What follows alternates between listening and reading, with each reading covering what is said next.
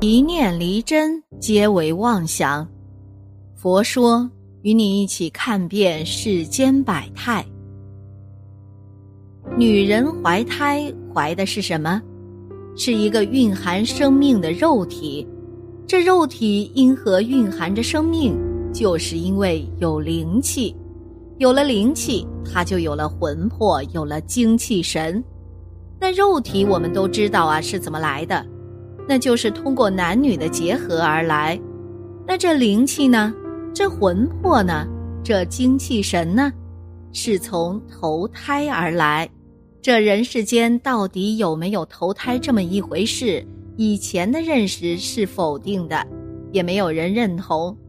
但现在呀，或者说是截止到目前，这个认识开始发生了变化。因为没有投胎。这胎儿是如何来、如何生，就很难讲清楚，或者说很难弄明白。佛讲到，在进入娘胎的时候，通常的情形，中阴身忽然一个念头是性的欲念。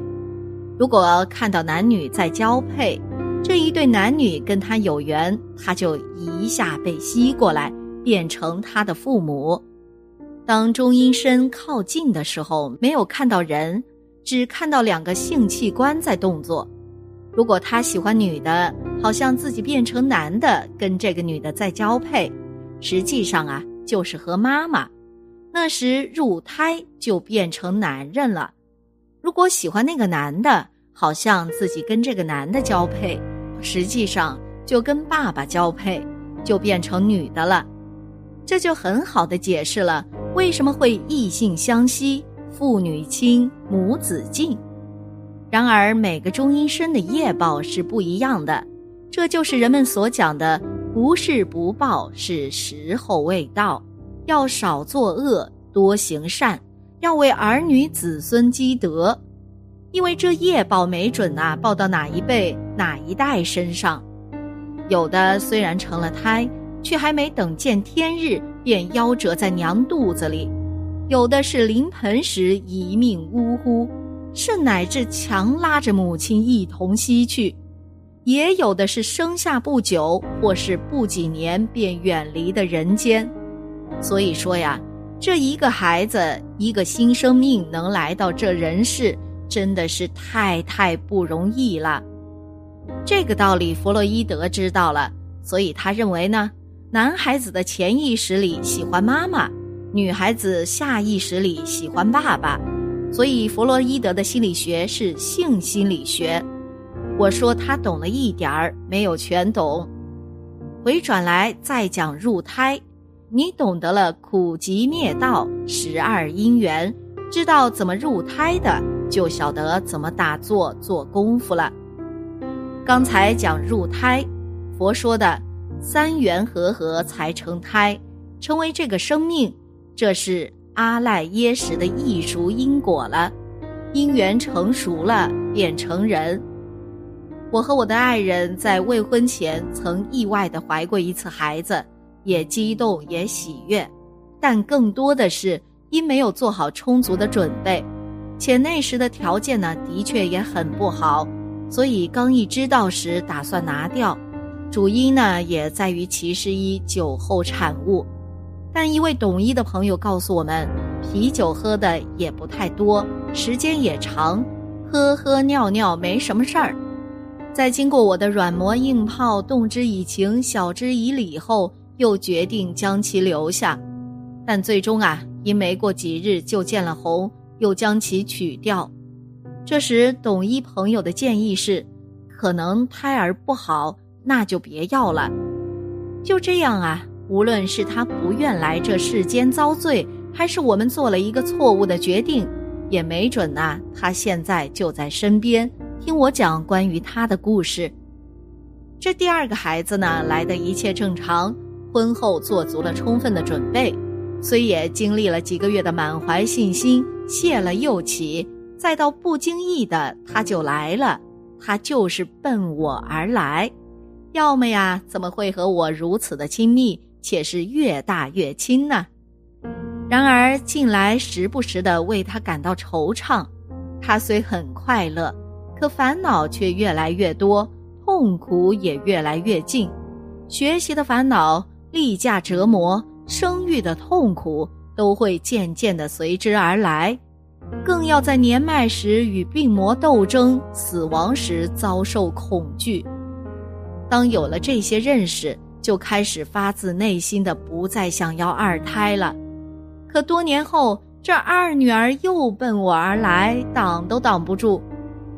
后来向一位师傅请教之后，才知道，因为生二胎时我念佛不久，念佛念到痴迷，在交合时呢，也常常默念阿弥陀佛，所以呀，被佛菩萨探知到了我的心愿，所以生的又是女儿。我听完后啊，真是大为震惊，居然还有这样的机缘呐！一般来说呢，要变成一个人身很难。佛经里说了很多了，入胎经也好，什么经也好，佛在几千年前讲的，你们可以比较现代的医学。佛说，女性的子宫有很多种情况，子宫长得高不容易成胎，矮了。不容易成胎，子宫后屈也不行，子宫太寒也不行，有些太热呢也不能成胎，有些有性病，有什么病也不能成胎。女性啊，即使很健康的，成胎的条件也有几十条。请问发，释迦牟尼佛在二千六百年前，医学科学没有那么发达，他怎么讲的那么清楚呢？现在医学并没有超过他讲的范围啊！佛经里关于性病的知识很多很多，你们真研究佛学呀，把佛经讲的性关系、性病知识写成书，可以拿好几个博士啊！可是你们呢，没有学问，不去读书，也不去读经。我常常吩咐年轻的同学，你们不要出去乱搞，你以为没人知道？当你两个在那里交配的时候啊，旁边好几亿的中医生在看呢，他们呀找机会要进来投胎。在娘胎里头，男孩子的脸是向着妈妈的背脊骨，所以民间说，怀孕女人肚子尖尖的，她会生男孩子，因为男胎背脊骨靠近母亲肚皮，女胎呢是反过来仰着的。民间经验。孕妇肚子看上去平平的，会生女孩子。我也常说到，死在水里的人浮起来，男性是趴着的，女性呢是仰着的，同胎儿的情况一样。胎儿的成长，这里头都是一股气，一股动力在转。佛呢，还是给你简单讲的，七天变换一股气在转动。某个七天成长哪一根经脉变成心脏，变成肺，变成脑，变成眼睛，变成耳朵等等。到了第三至第五个月中间，胎儿在肚子里已经有意识了，知道父母外面的环境，他听得见，都知道，不过没有意识去分别。他在里头也有喜怒哀乐，在娘胎里有他的境界。等于徐某说喝了酒在那里趴着，到上面游，胎儿呢在里头也有这个境界哦。所以有时候孕妇说这个孩子呀在肚子里乱踢，他不是乱踢，他在里头有一个境界，他觉得呀在赛跑、开运动会或者打拳调节一下身体，同你打起坐来，有时候境界是一样的。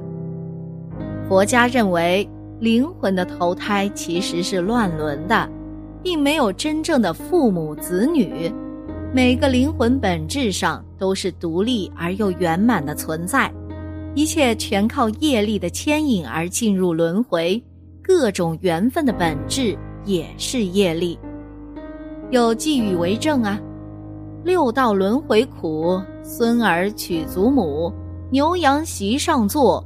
六亲锅里煮，每一个普通的地球人或者动物都有可能在地球轮回成千上万年了。你今世的父母亲，他们有可能呢是你前世的子女，而你今世的子女可能就是你前世的父母亲。愿不愿意相信这一切呀，在于你自己。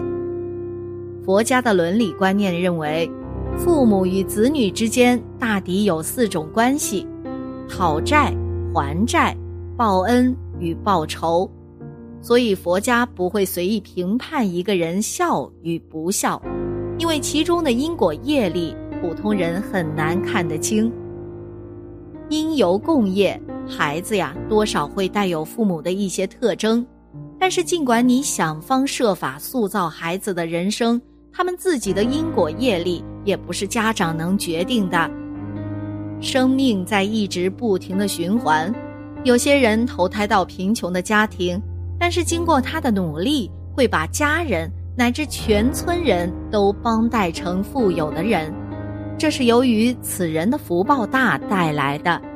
有些人没有多少福报，所以努力了一辈子也是穷困潦倒。只有信佛或者明心见性开悟以后，跟随着菩萨闻修佛法，或者力行善事广积阴德，才能真正不断的改善自己的命运。好了，今天的节目呢就到这里了。希望此次相遇能给大家带来收获。如果你也喜欢本期内容，希望大家能给我点个赞，或者留言、分享、订阅。感谢您的观看，咱们下期节目不见不散。